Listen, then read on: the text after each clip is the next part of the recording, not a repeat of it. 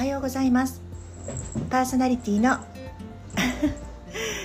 ピーちゃんが来ましたね。ボイスオブウーマンパーソナリティの鶴香織です。ファッションコンサルタントをしたり女性のマインド解放軸としたメルマガ配信そしてオンラインでのセミナーを開催しております。フランスからリモート買い付けをしたアパレルやアクセサリーをラローブフルフルというオンラインショップにて展開しております。詳しくはインスタグラムラローブフルフルをご覧ください。はい。えっとねあの冒頭お知らせがございまして久々にねお洋服をフランスから買い付けて送ってもらって、えー、当初の予定では10月の頭ぐらいから販売できたらなって思ってたんですけど、まあ、それが遅れに遅れ4週間3週間弱ぐらい3週間強ぐらいかな。3週間半ぐらい遅れまして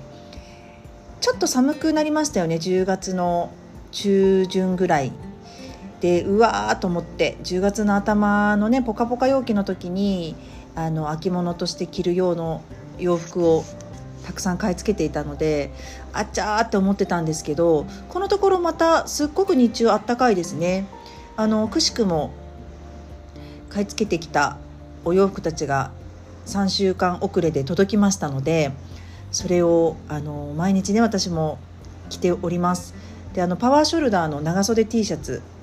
これまあコットンのようなあの肌触りがすごくいいものなんですけど実はビスコースっていう再生再生繊維を使っておりましてもうさらっとしてすっごい気持ちいいんですよね。なのであのめちゃめちゃ重宝しております。こちらはね、えっと、来週の新月の日11月の5日に販売をしようと思っていてまあそれまでにすごい寒くなっちゃったりとかしたらねまたいろいろレイヤードでお見せしたいと思うんですけれどももう今日とかこのね収録を撮ってる今も1枚で着てちょうどいい室内でちょうどいいっていう感じなのでまあまあまあタイミングで合いますね。うん、なんかジタバタしてもしょうがないなと思うしフランスの郵便事情宅配事情を恨んでも仕方ないなと思ってねそこはもう前向きに捉えようと思ってます。前向きっていうかねなんかもうこの仕事をさせていただいてる時点で感謝しか私はなくってね。うん。もうあのやりたいことを全部全部やらせてもらってるので今の仕事が。その中でなんかアクシデントが起こってもうん、あんまり気にならなくなったっていうのはありますね。そもそもあんまりこう私が好きじゃない仕事に就いてた時は何が起こっても文句しかないしなんか愚痴しかなかったなっていう感じなんですよね。だからもしかしたら今ご自身のライフスタイルの中であ文句ばっかりあるなって思ったら文句を言っちゃってる自分を責めるよりかは是非あのー、そもそも私すごい我慢して無理してやってることばっかりなんじゃないかって今一日の中で、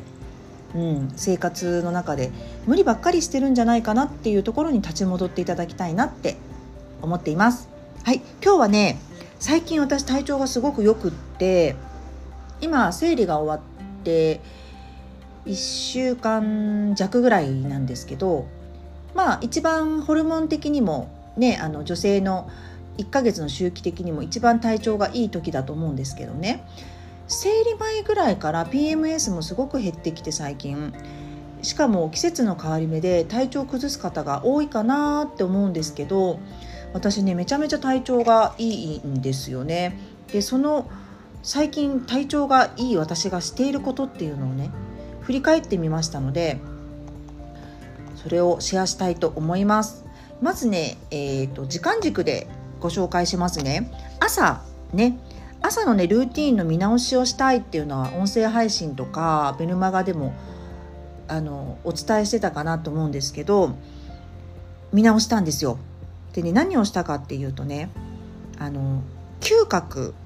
をまずすごい研ぎ澄ますっていうところにフォーカスしています。で一つはあのルクルムっていうねあのセルフマッサージケアの、えー、リリーさんが考案されているマッサージクリーム、うん、これで私必ず朝ねストレッチをした後瞑想ストレッチの後に必ずルクルムのマッサージでお腹のマッサージをねしてるんです。これね生理中以外はしてる感じです、うん、であの北海道在住のねゆきえさんとみきさんからクリームを買わせていただいています。はい。でこのねルクルムってね何がいいかってね香りが最高にいいんですよ。ゼラニウムとかが入ってるんですけどもうテクスチャーもめちゃめちゃいいしね。あのこうベタベタしないしでもしっかり潤うしっていうところでもう朝からなんか自分をいたわってる感がすごいあるのね。皆さんも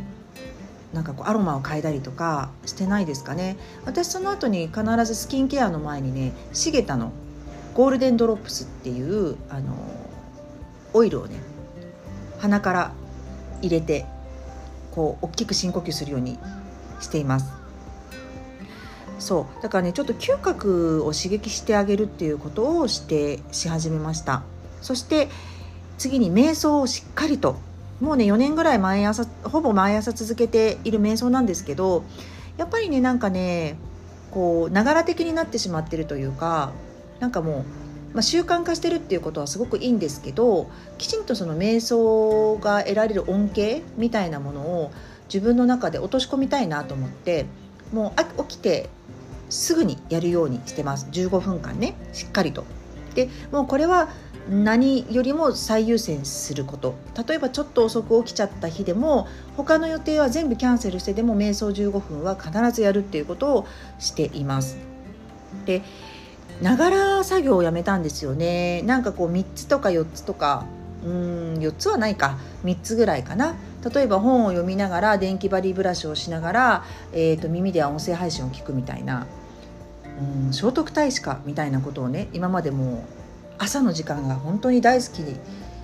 だからこそやっちゃってたんですけどそれをやめました。なんでかっていうとね一個一個のやっぱ恩恵がね全然得られないことに気づいたんですよね。なのでやっぱり本を読む集中がすごくできる時間に本を読むって素晴らしいことなんですけどそれをながら的にやってしまっては意味がないなって思って、うん、なのであの一つ一つに集中するとその一つにかけられる時間って少なくなるんですけどそれをやったことによってあの朝聞く音声配信もだらだら聞くことがなくなったんですよね。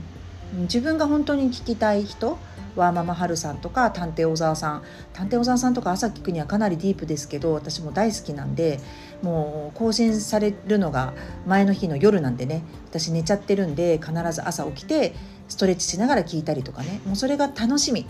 うん、とにかく自分が楽しみで自分のこう地層になるような情報が得られるもの。うん。なんかそこに絞って集中してやるようになりましたね。でね、えーと、日中はまああのお腹空いてきたりとかして今度は味覚の方になるんですけど今のね時期あの旬のものを食べるようにしています特に柿ですね果物の柿を私ね実はね全然食べたことなくって、まあ、小さい頃のトラウマだと思うんですけれども柿ってねあの昔めちゃめちゃいろんなところになってたじゃないですか。でこの時期になるともう柿がすごいなっちゃったからもらってって言ってよくねご近所の方からね実家にいる時もらってたんですよ。ただねやっぱりね渋柿が入ってたりとかなんかちょっと美味しくないなっていう私は思い出が多くって柿がね大嫌いだったんですね。で時々なんかこうイタリアンとかでね柿のサラダ生ハムと柿のサラダとかいう時は美味しい美味しいって食べてたんですけど自分で買ってきて剥いて食べるなんてことは皆無。でしたただねあのアーユルベーダのコメちゃんとかあとは料理研究家の涼子ちゃんからも私秋口にすごい体調が悪い悪いって伝えた時に「柿食べるといいですよ」ってすごい言われてたのね。でいろいろあるじゃないですか栗だったりとかあとシャインマスカットあと巨峰とかいろいろあるんですけど2人 ,2 人ともね柿がいいって言うんですよね。なので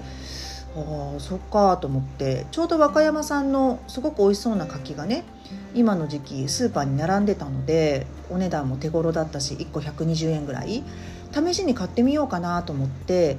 買って食べたらすっ